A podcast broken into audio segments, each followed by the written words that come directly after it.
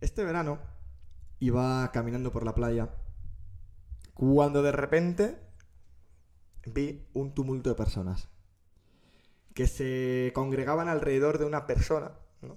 formando un círculo.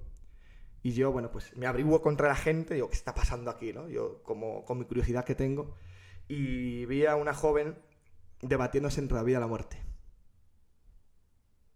La joven tendría 20, 22 años, nuestra edad más o menos, no tendría más, ¿no? Los socorristas no daban crédito, la policía no sabía qué hacer, todo el mundo llamando a la ambulancia, nadie sabía qué pasaba, ¿no? Y la gente, ¿dónde, dónde hay un doctor? Nadie sabía nada, ¿no? Era increíble. Y de repente, de eso que se nos cruzan las miradas, ella me ve, yo la veo, me sonríe, yo como, yo no la conocía de nada, no entendía nada, y me dice, hola Pablo. Y yo flipaba, ya parecía que no estaba tan mal, la gente no entendía nada, y ya con permiso de la policía y los socorristas me dejaban acercarme. Y le digo, perdona, ¿de qué me conoces? Y ella, con un hilo de voz, haciendo un gran esfuerzo, me dice, ¿cuándo empieza la segunda temporada de Rebeldes con Causa? No aguanto más, la necesito. La verdad es que te lo podrás creer o no, Samu, no lo sé. Pero también me ha pasado que yo iba por la calle y mucha gente, ¿cuándo empieza la segunda temporada? Todo el mundo. No lo sé si la gente se lo creerá o no. Pero lo que sí que tengo claro es que va a comenzar la segunda temporada. Que ya estamos de vuelta. Y estoy muy bien acompañado aquí de mi querido compañero y amigo Samuel Pascual. ¿Qué tal estás? Muy buenas, Pablo. ¿Qué tal? Una vez más, ¿Con preparados, con muchas ganas para afrontar este reto. Además, es muy bonito. Parece que lo hemos hecho adrede, pero no está hecho adrede. Segunda temporada la iniciamos con el podcast 33. Curioso. ¿Cómo? ¿Cómo? Cuando puede ser precisamente el fin de semana de la 33. Lo no, veremos. no cantemos victoria. Lo veremos. Pero bueno, lo que sí que tengo claro, y ahora sí que voy a ser ya sincero, es que sí que había mucha gente que me ha preguntado que por qué nos llamamos así. ¿Por qué rebeldes con causa? Es una buena pregunta y creo que no lo hemos explicado y ha sido un error. Pues yo creo que hoy es buen día para dar respuesta a todo ello. ¿Comenzamos? Comenzamos.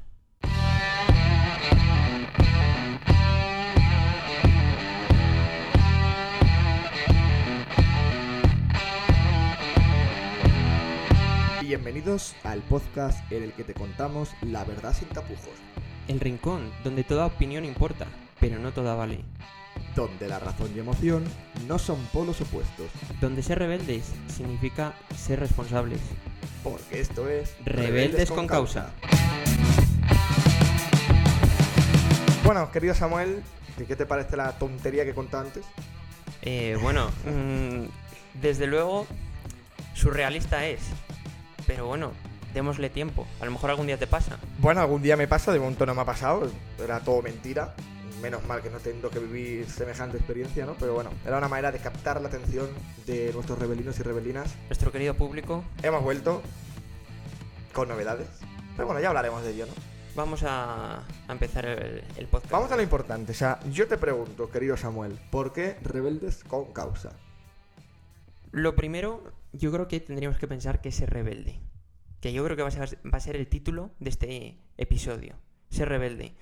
Eh, luego hablaremos, pero mucha gente ahora mismo dice ser rebelde. Y yo creo que no. Quizá no entendemos verdaderamente el significado de las palabras. Y por eso no sabemos qué, eh, qué significa ser rebelde. Rebelde, no sé si lo sabrías esto, viene del latín de eh, rebelis, que es no traducido esto al castellano significaría eh, literalmente guerrear nuevamente. Y me gusta ese término de dar la batalla, porque yo creo que la batalla cultural, ahora más que nunca, y más todavía que el año pasado, es necesaria. Sí, la cosa va más siempre. No, esto no tiene Esto no. Pero, o sea, yo te pregunto, esto es algo malo, ¿no? ¿Cuál? Dar guerra. Eh, yo creo que estamos acostumbrados a ver como mm, a veces tom- dar partido, tomar opinión, eh, como algo malo. Yo creo que eh, verdaderamente tendría que ser positivo eh, batallar. Decía Dante en la Divina Comedia que el, el peor lugar para el infierno estaba reservado para los tibios. No, pues mira, mira, y, sí, sí. y yo creo que es una, una cosa a tener en cuenta. No, y además, al final, rebelde lo podemos así definiéndolo con nuestras palabras, es romper las normas, ¿no? Ir en contra de- de- del rebaño de ovejas que hablábamos precisamente en el primer podcast de todos, ¿no? Y, y de alguna manera romper las normas, pero con una causa. ¿de ahí? Rebeldes con causa. Causa. No es, eh, no, voy, a, voy a preparar la guerra porque me apetece. No, hay un motivo, un porqué, y sobre todo yo creo que es algo que está más que justificado, ¿no? Muchos porqués. Y te iba a preguntar, Pablo, mm, relacionado con esto, hace, yo creo que fueron dos años, la pasada, hace dos navidades concretamente, Scalpers, la marca de ropa, no sé si la conoces, Sí, no nos claro. hace publicidad, pero bueno, Bueno, pero eh, vamos a mencionar el anuncio. tampoco es plan, ¿no? Pero bueno, sí. sí. Eh, hacía una campaña de Navidad en la que aparecía mm, Jesucristo contando su vida y la campaña eh, se llamaba Rebelde se nace. ¿Qué me cuentas de esto? ¿Tú crees que rebelde se nace? Eh, ¿Rebelde se hace?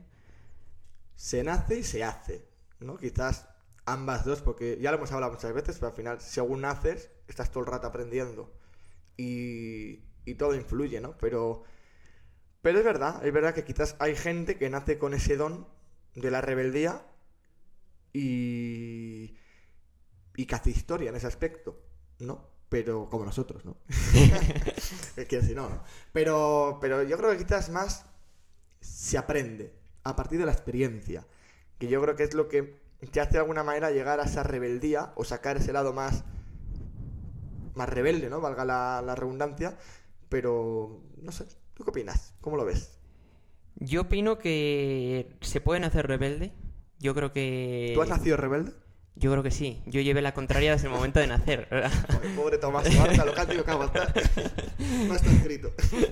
Pero yo creo que para ser un rebelde con causa, Sí. que es lo que hablamos nosotros, eh, hay que hacerse. Porque uno no puede ser rebelde sin saber lo que dice y lo que defiende. Y, y yo creo que ya si quieres, te lo voy a hilar a lo siguiente. Vale. Eh, hemos hablado mucho el año pasado eh, de este tema y yo creo que tú estás de acuerdo conmigo. Vivimos en un momento en el que yo creo que hay una crisis de valores. La hay, la hay. Cada vez mayor. cada vez mayor. Se han perdido Sí. muchas de las. Pues de esos valores y de esas tradiciones que, que se venían trayendo durante siglos y que son cosas que nos han ido transmitiendo tanto nuestros abuelos como nuestros padres. Y valores como, pues eso, la meritocracia, la lucha, son cosas que se están perdiendo, el respeto mismamente. Entonces, eh, en una sociedad que no lleva timón, ¿ya? que eh, yo creo que hay que dar una respuesta. Sí. Y para eso estamos aquí. ¿O no? O para intentarlo al menos. No, si por 9,99 al mes nosotros les enseñamos, ¿no? A coger el timón de su vida. no, pero es verdad, estoy de acuerdo, ya fuera bromas, dejándolas a un lado. Eh, de alguna manera hay que... No somos nosotros nadie tampoco para decir nada, ¿no? Pero, no sé, poner los puntos sobre las IES. Decir, vamos a ver, lo que dices tú, ¿no? Algo tan básico como el respeto. Y estamos llegando a unos niveles donde la gente ya no es que no lo tenga, sino que se empieza a valorar la gente que no lo tiene. Y me parece todavía más grave, ¿no? Eh, lo hemos dicho otras veces, parece que el más bobo es el que más premios se lleva. Literalmente, literalmente. Hablando claro. Y eso es- ese es el aspecto que quizás hay que tener claro y no confundir que una cosa es ser rebelde con un motivo, con una razón, y otra cosa es, eh, pues no sé, ser rebelde por llamar la atención, ¿no? Quizás, que es también lo que mucha gente busca hoy en día, sobre todo a través de redes sociales, por ejemplo, ¿no? De a ver quién es el que tiene más like. Y uno lo puede conseguir por fama y el otro lo consigue por, por, por decir tonterías, ¿no? Y ese es el problema. Yo creo que sí. Y mira, nos quejamos ahora, pero ya yo creo que es un problema que, que viene durante siglos. Sí. Había un psiquiatra que se llamaba Víctor Frank, Ajá. no sé si te suena. Me Era, suena. era judío. Era fran- yo soy fanático suyo. Perdón. Era un psiquiatra judío, estuvo en Auschwitz, Hmm. en- viviendo el holocausto, él mismo, y durante, después de ese periodo, eh, del que logró sobrevivir, pues compartió sus experiencias en un, busco que se llama, en un libro que se llama El hombre en busca de sentido. Entonces él cuenta que eh, durante los siglos la tradición había tenido una- un papel primordial a la hora de ser un contrafuerte para nuestro comportamiento. En ese momento en el que se pierde la tradición, la gente empieza a no saber qué hacer y pierde el sentido de su vida, que debería ser lo que nos rige a todos. Entonces, cuando la gente no sabe qué hacer, toma dos vertientes, según él. La primera sería hacer lo que otras personas hacen, que sería el conformismo, la tibieza, y por otro lado sería hacer lo que otras personas quieren que hagas, que sería el totalitarismo.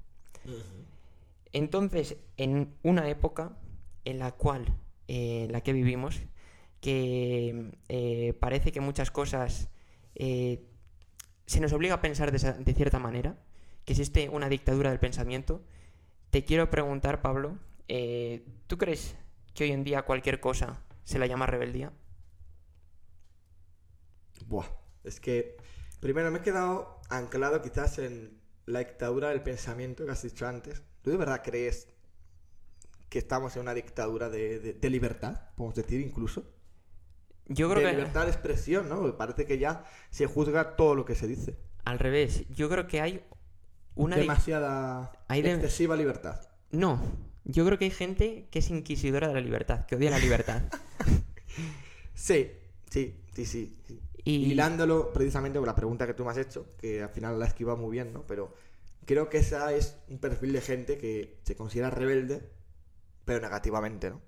Fíjate, se me venía a la cabeza cuando estábamos hablando de esto, este verano en el, en el Sonorama, creo que fue, Sí, en, en Aranda. sé de qué me vas a hablar, Sé que te voy a hablar. pero cuéntamelo. Eh, bueno, pues en el concierto, eh, para quien no lo Pero sepa, ten cuidado, te estás pasando.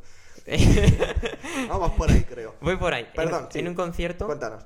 Amaral, eh, como gesto de rebeldía y de apoyo a la mujer, eh, se quita la camiseta y enseña los pechos. Entonces, eh, por ejemplo, esa convicción que ahora se vende como eh, enseñar los pechos es una forma de ser rebelde, de rebelarse contra unas imposiciones que en teoría tiene la mujer. ¿Tú crees que es... Es Mm. que es, es histórico porque estamos an- abriendo el primer melón de la temporada, ¿no? Podemos decir. Abrimos melón. Abrimos melón, por fin, ¿no? Y es que esto da para mucho debate. Porque ya ahora te voy a contar otra historia. Adelante. paralela y que en verdad la finalidad es la misma, pero las consecuencias que antes no han sido muy diferentes. Víctor Mollejo, jugador de Zaragoza, Conozco a Víctor Mellejo. que tiene mucho pelo en la cabeza. no tiene ni uno. y, y bueno, es verdad que es un jugador que lo, lo he dicho en plan broma, pero, pero bueno, pues tiene un problema de enfermedad. Y hay mucha gente que se ríe de él, que se mete mucho con él. Entonces, el otro día, no me acuerdo contra quién fue, pero en un partido... Pues, Zarago- Bueno, el este del Zaragoza, ¿no? O fue, contra el, o fue contra el Zaragoza el partido. contra- mira, me vais a disculparme, no me acuerdo, no sé si fue el Zaragoza contra el Zaragoza, pero bueno, lo que viene a ser, tras meter un gol, su gesto de rebeldía en este caso, contra los haters o contra la gente que se mete sin sentido alguno, principalmente por redes sociales, fue eh, tocarse lo que viene siendo la- eh, el órgano masculino, ¿no? Los genitales. Los genitales, sí que también lo ha hecho más gente, pero bueno, ya hablaremos de ese personaje otro día. Pero hablando de este, la reacción que ha tenido, en este caso, la liga, que son los que mandan, ¿no? Por decir así, por encima de este jugador, es sancionarle. ¿Dónde está el límite? Porque con Amarano, que ha habido muchas críticas, es un gesto de libertad absoluta, de igualdad, de no sé qué, no sé cuál, y este por hacer lo mismo le van a caer partidos de sanción y una multa. Yo creo que hay una doble vara de medir. Hmm. El tablero inclinado La del que se habla mucho La hay, la hay. y, y muchas veces eh, el tablero se desnivela por los medios y Sí, por... es verdad, es verdad. Entonces, mm, claro, eh, verdaderamente existe una dictadura del pensamiento. Sí, visto así. O se nos quiere igual. llevar de Igual. grupos mediáticos, tanto controlados por una parte como por, por otras. Y, y ahora es el momento en el que yo creo que aquí se plantea más que nunca necesaria la, la rebeldía. Y Pero tú, por ejemplo, ¿no consideras un acto de rebeldía lo que ha hecho Amaral o lo que ha hecho Víctor Mollejo? lo considero. Lo es, ¿no? De alguna manera. La cuestión es el significado y el trasfondo que des detrás. ¿Por qué haces ese gesto? Claro, claro, una es cosa el- es, mira, me, me tocó los huevos porque, porque me sale nunca mejor dicho de ahí, pues hombre, eso no está bien hecho. No, pero, pero claro, aquí hay un trasfondo que vale, igual no es lo que mejor ha podido hacer Pero en su vida. eso es, aparte que pero defiendes. tampoco, te voy a decir una cosa, tampoco está bien, no, no veo a una chica por la calle sacándose los pechos. Efectivamente. ¿Sabes? Pero son, por lo que dices tú, no hay un contexto detrás y yo creo que es justificado en ambos casos. En ambos casos, sí. Pero el problema es que las consecuencias han sido muy diferentes, Mm, ¿no? sí. No, sí. Pero decirlo. en cierto modo, a ver, yo creo que, que también lo que decimos, que tiene que ser siempre el contexto. Ya, viendo el signo de feminismo de Amaral sí, en una sociedad No, a mí me pareció genial, ¿eh? Lo que que sí, ah, y, a- bueno, en cierto modo, yo creo que eh, lo primero, pero esa es mi opinión, una mujer no es más mujer por enseñar los pechos que otra. No lo ves. La cosa yo creo que es- la clave está en, en- en eso, en el contexto en el que tú, tú lo vendas. Porque yo creo que eh, Amaral, en este caso, es un gesto de rebeldía, pero entra dentro de un mundo en el que la mujer ya tiene much- mu- muchos derechos considerados. A mí me parece mucho más rebelde todas esas mujeres que... en- Sí, pero. Perdón, perdón que te corte, pero ella misma lo dijo. Dice: Dejaré de sacarme los pechos el día que no sea noticia. Tampoco es lo ¿Sabes? más normal. Obviamente no es lo normal. Y yo no te lo compro. Y lo que tampoco podemos hacer ahora es que ahora van las chicas por la calle sacándose los pechos. ¿Sabes? Porque el problema es que llego yo, me bajo los pantalones de medio de la plaza mayor y me cae una candena que ni la cuento. Efectivamente. Claro, hablamos de la doble vara que hablábamos, ¿no? Pero te quiero decir, aquí yo creo que los dos son gestos de rebeldía, está claro, lo hemos hablado. Pero el problema es que la rebeldía, desgraciadamente, de esta sociedad, te puede llevar a consecuencias muy diferentes. Pero ¿con qué causa ejercer esa rebeldía? ¿Qué es la causa de Amaral? ¿Verdaderamente es apoyar al feminismo? Porque me parece mucho más feminista todas esas mujeres que salen en Afganistán Sí. quejándose contra el- la situación en la que viven. Eso es feminista, porque te estás arriesgando es, una y vida. también es ser rebelde. Y Porque esa- esas ese sí que me parece un verdadero gesto de rebeldía. Sí, lo es, pero, pero te quiero decir, ella sabía lo que iba a ocurrir. Lo sé, pero sabe que está amparada por mucha gente. Ya, eso es verdad. En cierto Eso modo no, rebe- no rebelde, ella vive cómoda. Sí. Sí, no, es verdad, es verdad. ¿Sabes? Entonces, aquí, mira, te voy a decir una frase de Tolstoy. Eh, decía que todo el mundo piensa en cambiar el mundo, pero nadie piensa en cambiarse a sí mismo. Entonces yo creo que Toda la razón. es muy ¿verdad? bonito abrir gestos como este, pero ¿en qué se quedan? Sí, lo que pasa es que muchas veces, además, los gestos de rebeldía son hacia otros, nunca hacia uno mismo. Ahí está. Cada vez cuesta más encontrarlo, ¿no? Y eso es un factor clave, yo creo, ¿no?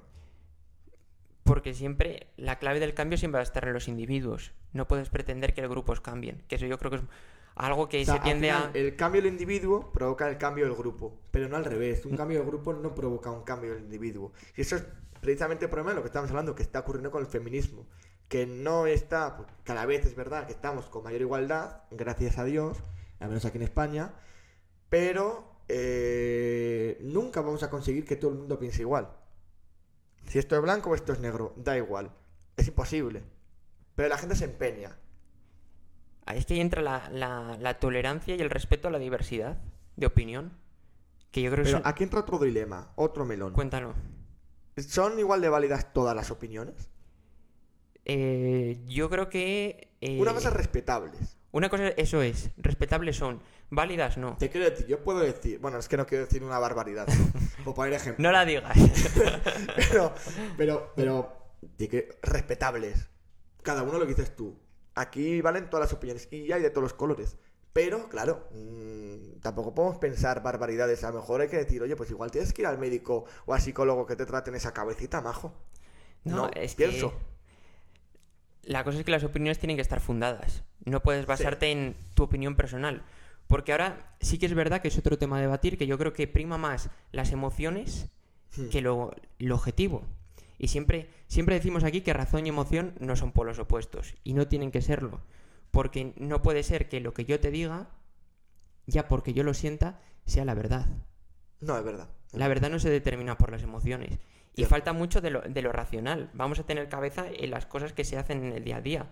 No todo puede ser eh, hacer cosas por cómo se sentirán la gente, ¿no? Que hay otros factores que, que también importan. ¿Cuánta gente?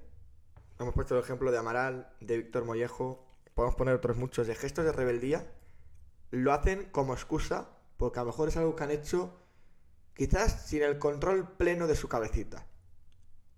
Y es más fácil decir, oye, pues mira, me saqué los pechos al aire porque por un acto de rebeldía, ¿no? Que queda más bonito. Claro, Por lo que dices tú, ¿no? Por esa gestión de emociones, por ese...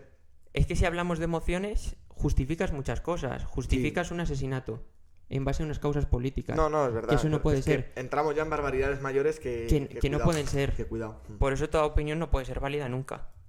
Claro, no, eso es cierto, ¿no? Es Toda difícil de entender, pero es cierto. Toda opinión que no respete al otro, pues no es válida. Ni más ni menos. Y ahora vamos a abrir otro melón. Yo creo que nos hemos, Madre mía. hemos estado Hemos, hemos empezado por todo lo alto. por todo lo alto. Hemos entrado en polémica. Hemos hablado mucho de la dictadura del pensamiento. Sí. Eh, ahora, claro, nos queda eh, esa otra, otra vertiente de la que hablaba Víctor Frank, que es el conformismo. Buah.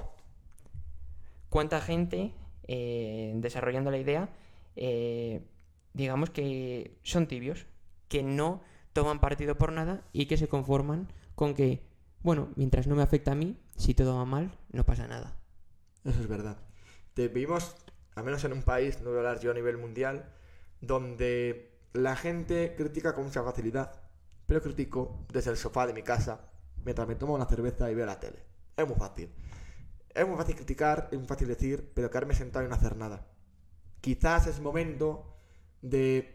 Quizás dedicarle menos tiempo a criticar y más tiempo a actuar. Hacer ese gesto de rebeldía, ese acto, esa acción. No sé cómo lo verás tú. Que es verdad que luego tienes la otra vertiente. Hablemos ya que estamos hablando de cosas que han pasado este verano, del señor Rubiales, de lo que ocurrió. Mucha gente ha salido a la calle. A hacer un gesto bonito. A apoyar a Jenny Hermoso. Hermoso. No es y se lo merece. Y se lo merece. Pero es que había mucha gente que la ha criticado. ¿A quién? Eh, A Jenny Hermoso. Eh, a la gente que ha salido a la calle. la que, que- Tú que haces en la calle si no has visto nunca el fútbol o no conoces, no me sabes decir tres nombres de jugadoras de... De verdad, que no estamos hablando de fútbol. Hablamos de un gesto, de una acción. Que no es que esté mal, es que está fatal. Me parece genial que la gente salga a la calle. Yo, lo yo es que creo que la gente tiene que salir a la calle. Pero lo mismo Eh, que ¿La te gente digo... tiene miedo o qué le pasa? No, yo creo que, que aquí también hay una doble... un- entiendo la crítica en muchos Sí. casos. Porque, por ejemplo, con actos feministas a mí me parece súper positivo. En Mm. este caso me parece fenomenal que la presión social también sirva pues para eh, condenar estos gestos, como fue el de Rubiales, que fue asqueroso.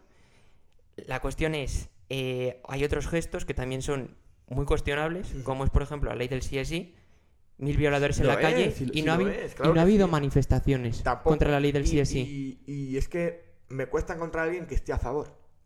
Ahí está. Pero todo el mundo nos callamos la boquita. O sea, no, no nos la callamos, pero las manos quietas. Y ¿Sabes? No te digo yo de ahora invadir el Parlamento. Pues tampoco es eso, ¿no? Porque Pero salir a la calle y ¿no? manifestarse, Rebeldías, hay rebeldías y rebeldías.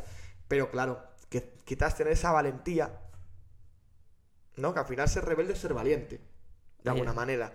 Y, y decir, vamos a salir a la calle, o vamos iniciativas a plantarnos, ciudadanas. vamos a hacer tal. No sé, La libertad de expresión, como la del CSI, que supone que trata de defender a la mujer. Y lo único que está provocando es que violadores estén antes en la calle. lo curioso Por, es no, que... o sea, por Sí, no hablar sí. de otras muchas cosas. No hay por dónde cogerlo, ¿no? Lo curioso es que la ley del sí surge toda la polémica por la manada. Y ahora lo curioso es que este, esta semana el, uno de los condenados por la manada ha visto reducida su condena por la ley del sí es sí. O sea, horroroso. Entonces, llega un momento que en, en temas como este, que son cosas que independientemente de quién las haya hecho, Mm. está claro que, y mucha gente lo ha, lo ha condenado, independientemente de, Hombre, es que- de qué partido vote. Y Yo Pero creo que es que es difícil de no condenar. Si no lo Te condenas, quiero decir, o sea, es tienes los dedos de frente y, y se ve cuando sales fuera de España la gente dice, pero ¿qué tenéis ahí? ¿Por qué no salís a la calle? Si por menos en Francia salía la gente. Bueno, no lo sé, estamos en ese movimiento, ¿no? Cuando este podcast llegue a toda España y lo escuche todo el mundo, otro gallo cantará, ¿no? Fíjate que hay una, hay una frase que me gusta, Sí. que es que el pesimismo es la cuarta de los cobardes. El pesimismo es la buena. Y yo creo que, que también ahora parece que todo, es que me he dado cuenta que estábamos diciendo como todo lo malo. Y yo creo que Es verdad, parece que estamos enfadados. Parece que estamos enfadados, como- pero, pero yo creo que, que- que también tenemos ilusión y, Sí. no, y no somos pesimistas porque creemos que esto se puede cambiar. Y por eso estamos aquí. Sí, cada vez ves a más gente joven, que además es lo que ilusiona todavía más, con esa valentía y ese carácter de decir, vamos a plantarnos, vamos a sacar la rebeldía que tenemos dentro, porque, te has dicho tú antes, rebelde se nace, pero yo creo que todo el mundo dentro de uno mismo tiene ese, ese carácter rebelde y, y simplemente hay que practicarlo para saber sacarlo fuera, ¿no? Hay que sacarlo fuera y nosotros vamos a, a picar ahí esas, esas piedras para sacar diamantes rebeldes. Ni más ni menos. Y yo creo que se está notando, al menos este primer podcast, que así va a ser esta segunda temporada. Que vamos a ser más rebeldes que nunca. Que no nos vamos a callar nada. La ocasión lo merece. Es verdad que igual perdemos alguna amistad. Pero bueno, No, yo creo se que valorará como un éxito. Te quiero decir. no, quien no respeta las, las opiniones Claro, o sea, no, Tú eres del Madrid, inequivocadamente, ¿no? Todos tenemos errores, ¿no? no es una Yo equivocación, soy pero del Pucela y ya está, y es respetable. Y aquí estamos hablando. yo también soy del Pucela, pero antes del Madrid. Bueno, si pero bueno, del Pucela... Ahora eres del Pucela, Sam. Yo ahora también. Estando en primera red. No juega contra el Madrid, así que soy del Pucela todos los días del año. Me parece un detalle por tu parte. Ya que hemos hablado de la segunda temporada, yo creo que es momento, antes de terminar, de adentrarnos un poco más en ello. De contar sé alguna novedad. Yo me parece perfecto. Para, para un podcast, está de 9 y media ahora mismo. Sí, Falta algo para encontrar el 10, pero no sé el qué. o alguien. Cuidado, Uy, esa no es mala. no es mala. Fíjate que es que mm, yo me he dado cuenta, Pablo, ¿Sí? que antes hemos hablado de lo malo que se está poniendo esto. Se está poniendo todo Cada fatal, vez peor. cada vez peor. Te levantas y todos los días ocurre algo. Y es que no da tiempo a llegar a todo eso. A mí por lo menos no. No, ah, yo no doy abasto. Yo estoy obsesionado, vida. no, no puedo. Me quedo No. sin minutos. A tenemos que hacer algo. Yo creo que es momento. Sé que está mal, a lo mejor, pero bueno, yo creo que a todo el mundo hay que darle una oportunidad. Creo que es el momento de que contratemos un becario. Vamos a hacerlo.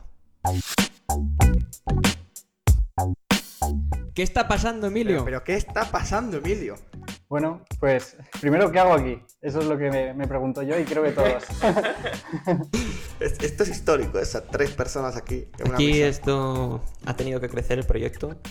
Hemos tenido nuestro hijo. Ha tenido que crecer, pero, pero igual le crece. Porque lo tiene que hacer bien. Eso es verdad. Yo creo que ha llegado el momento de contar la historia, Emilio. Bueno, eh, no sé si me recordaréis de el, el podcast de, de El Éxito. Si no lo han escuchado, ya tienen deberes. Nuestros ya oyentes. tenéis deberes. Sí. Y me, engañé- me- me engañasteis una vez, ahora una segunda vez.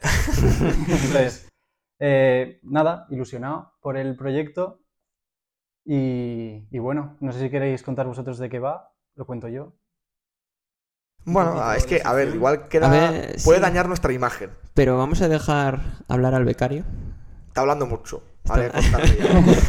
Quito, robo protagonismo.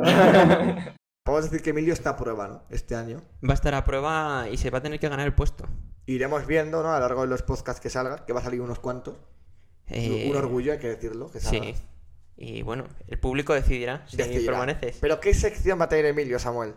Pues como no llegamos a toda la actualidad, Emilio va a llegar a la actualidad. Le vamos a tener día a día trabajando, noches, días, eh, para llegar a todo. Y nos va a contar aquí, pues, la actualidad de la semana. Vamos a comentarla con él.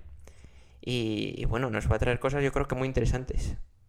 Sí, la idea es traer noticias variadas, de todos los estilos, comentarlas de una forma muy amena, divertida, también a veces seria. Y, y nada, mi objetivo, conseguir sueldo. Como lo consiga él antes que nosotros, yo me voy. Estamos acabados. Y una taza igual de chula que esa. La tendrás. La Poco a poco, poco a poco.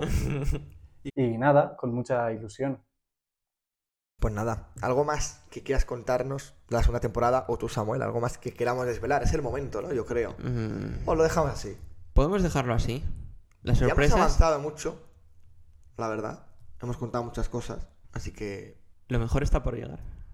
Y hasta aquí llega el episodio de hoy. Espero que no te hayamos dejado indiferente, porque si es así, habrás entendido mejor lo que significa ser rebelde con causa. Nadie dijo que esto fuera sencillo. Como decía Pablo, es mucho más fácil criticar desde el sofá. Pero eso es lo cómodo, no lo correcto. Eso sí, que nadie se equivoque. No he venido aquí a sentar doctrina. Yo también me siento responsable de todo lo que ocurre. Y por eso creo que el cambio empieza aquí, contigo. Desde luego que lo que os digo no es una verdad absoluta, porque las verdades absolutas no existen. Pero esta es mi verdad, mis valores, en los que creo y que me han enseñado, y que defenderé, porque creo que son también los valores de muchos de vosotros. No tengo miedo de que me etiqueten, diga lo que diga, alguien lo va a hacer, y seguro que muchos ya lo habrán hecho sin ni siquiera habernos escuchado. Sin embargo, Solo hace falta pasearse un poco por la calle, por la vida real, para darse cuenta que la realidad del mundo la de este país no es la que se nos vende. Cuando salgo a la calle, no veo esos bloques de los que tanto nos hablan, porque es difícil entender el mundo sin nuestra diversidad, pero también sin nuestros pequeños encuentros, esos momentos espontáneos que vemos cada día en muchos hogares y en tantas plazas. Pero ¿por qué parece que siempre esa opinión es la que gana?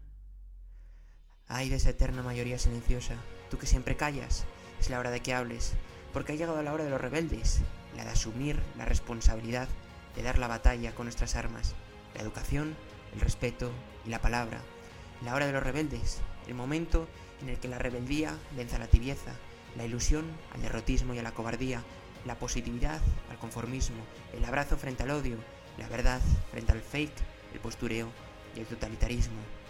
Porque no hay nada peor que vivir anclado a una opinión única o cambiar de opinión según sople el viento. Hay que ser valientes, no dejarse dominar por el miedo y lanzarse a los brazos de falsos ídolos.